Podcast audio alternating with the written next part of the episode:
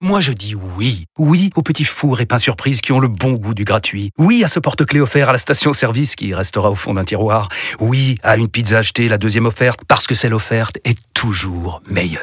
On préfère tous quand c'est gratuit. Chez Skoda, profitez de deux mois de loyer offert sur une sélection de modèles jusqu'au 31 mars. Portes ouvertes ce week-end.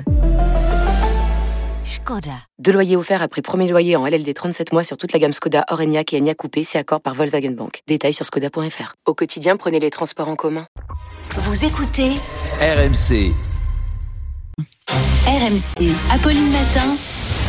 On n'a pas osé vous en parler. On n'a pas osé vous en parler, Oui. mais vous le faites quand même.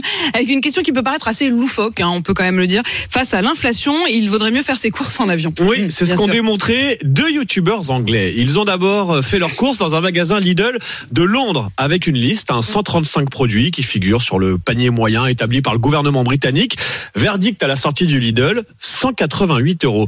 Alors pour faire le comparatif et faire baisser cette facture, ils ont pris l'avion, ils ont acheté un billet low cost sur Ryanair, direction Poznan en Pologne. Le billet d'avion leur a coûté 47 euros, bagages en soute inclus, direction un magasin Lidl polonais avec la même liste de courses.